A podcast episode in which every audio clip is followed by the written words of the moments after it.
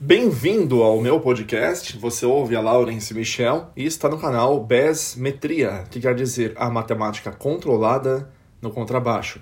É um prazer ter você aqui e eu quero deixar bem claro nesse podcast uma dica muito valiosa para quando você quiser compor uma música própria e você precisa de ideia, de instrução do que fazer, de como fazer, certo? Então, nesse caso, você pode entender muito sobre a parte até que você possa fazer a parte de improvisação, mas você precisa entender a parte das escalas também, né? Porque quando você trabalha na improvisação, muitas pessoas não conhecem um campo harmônico de uma determinada escala e simplesmente na hora de improvisarem utilizam dos arpejos, né, das tríades ou das tétrades, ou até quem sabe das pentatônicas maiores ou menores de cada grau de um acorde. E tá tudo bem. Você pode inclusive compor dessa forma, mas o principal é você saber o campo harmônico daquela escala. Porque aí você pode trabalhar, vamos supor assim, se eu estiver pensando no campo harmônico de Dó maior, e eu pegar o primeiro grau, que é de Dó maior, né? Quer dizer, é de Dó, e eu for da nota Dó até a Dó, eu já tenho sete possibilidades, porque a própria tônica é igual à oitava, certo? Isso só no primeiro grau.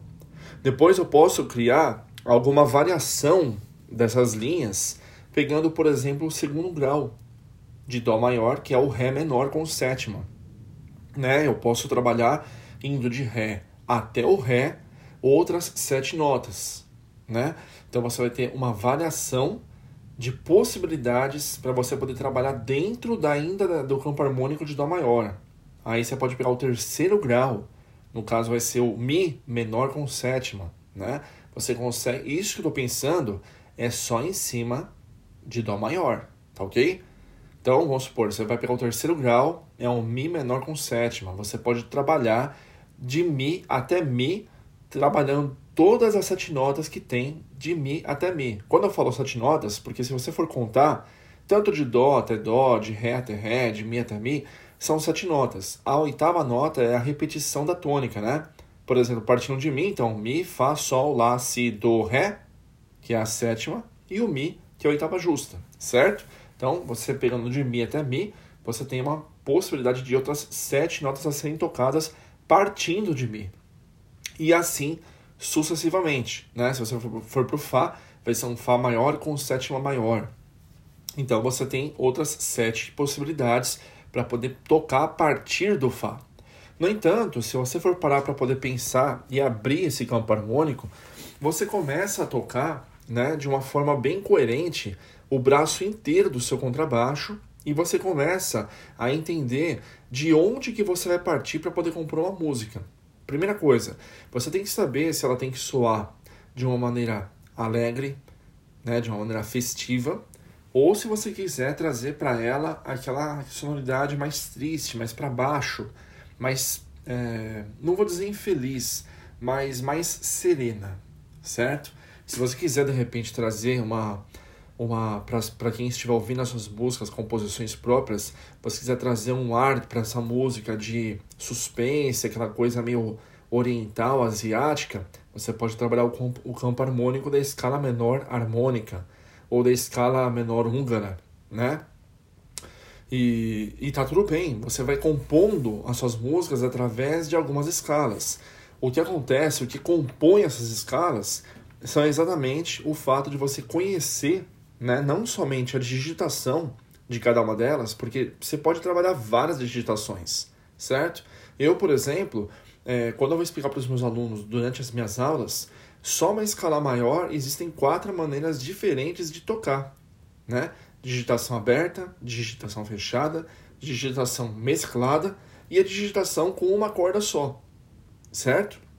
Para você ir trabalhando os hammer-ons, os pull-offs, ou trabalhando nos slides, também ajuda. Então, a primeira coisa que você vai ter que compor é saber que escala que você precisa utilizar para trazer à tona aquilo que você quer trazer para as pessoas, como eu já acabei de explicar, né? Ah, eu vou trazer uma coisa bem bem para frente, bem animada. Eu já sei que eu vou estudar então a escala maior e vou trabalhar o campo harmônico dela utilizando o braço todo. E aí você tem que separar, música instrumental ou ela é uma música que você vai ter que colocar letra, certo? Se ela for instrumental, eu tenho várias músicas instrumentais e também tenho composições com músicas que são com letra, né? E as músicas orquestradas. Nesse caso, falando de música instrumental, poxa, eu vou tocar então uma música que seja bem para frente, vou utilizar o campo harmônico da escala maior, né? Beleza. Faz as possíveis variações, né? Como se fosse uma música mesmo com letra. Não tem a introdução, depois vem a base que a pessoa canta, depois vem o pré-refrão e aí vem o refrão. Às vezes, dependendo do tipo, do tipo de, de música, né, você pode voltar do início e fazer mais uma vez a base, depois fazer de novo o pré-refrão, o refrão e o solo da música, e aí fecha com o refrão. Existem várias formas né, de você poder compor uma música que eu explico inclusive no meu curso de teoria completo, né, teoria musical completo. Também está disponível nas redes sociais, para quem no caso não conhece. Mas existem várias formas de compor. Forma binária, que a música só tem A e B, parte A e parte B. Digamos que a parte A é base, parte B é o refrão, né? Então você faz A, B, A, B, ou seja, base, refrão, base, refrão, acaba a música.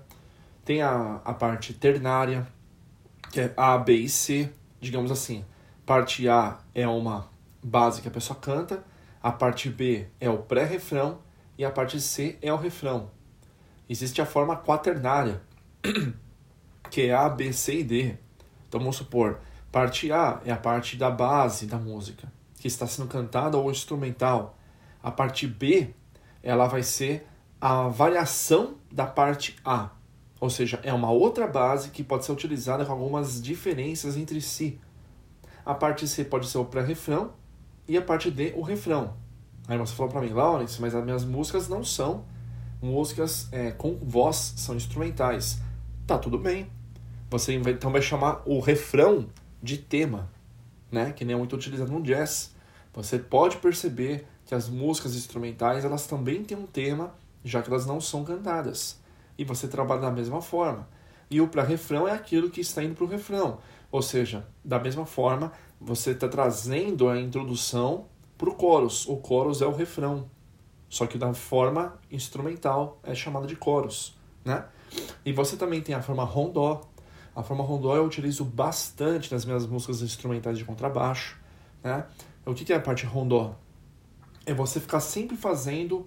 Você cria um tema e você nomeia ele como parte A. Aí você faz uma variação da parte A. Vai ser parte B. Aí você volta para a parte A. Depois pula para a parte C. Faz uma outra desenvoltura diferente da parte A e da parte B. Volta para a parte A. Faz a parte D de dado e assim por diante. Vai ficar A, B, A, C, A, D, A, E, até quantas bases você for compor. Né? A forma rondó, tem a forma minueto. Existem várias e várias formas de você poder compor uma música. Então não adianta só você falar que você entende é, de improvisação, de escalas, se você não sabe compor alguma música de uma maneira mais, é, digamos assim, mais, mais bem trabalhada. Né? Eu sei que tocar alguma música pop ou rock com alguma banda já é legal, você está criando as suas linhas, mas o importante é saber quais são as notas que você tem que tocar. Muitos, muitos alunos meus, quando vão ter alguma banda própria, acabam é, compondo algumas músicas e vêm trazer para mim algumas músicas para poder serem analisadas. E ao ouvir, eu começo a pegar o acorde, que é tocado ou no violão, na guitarra, ou de repente no teclado, e eu vou ouvir o baixo não tá batendo. Eu falo, ué, mas o que, que você fez aqui? Ah, eu toquei isso. Então, mas esse acorde aqui é um acorde menor. E você tocou aqui uma nota que está fora, né? Então você tem que conhecer a harmonia, primeira coisa, e saber que escala que você vai usar para trazer aquela harmonia à tona. E aí você cria a música, entendeu? Então a maneira mais coerente de você poder compor músicas próprias é você, primeiramente, dominar a escala que você pretende colocar ela em prova e conhecer o campo harmônico dessas, dessas escalas, dessa escala ou dessas escalas que você vai usar dentro de uma música. E aí depois, por último, você dá forma a ela. Né? Se ela vai ser binária, ternária, quaternária, rondó, minueto e assim por diante, tá ok? Então, agora você no próximo podcast.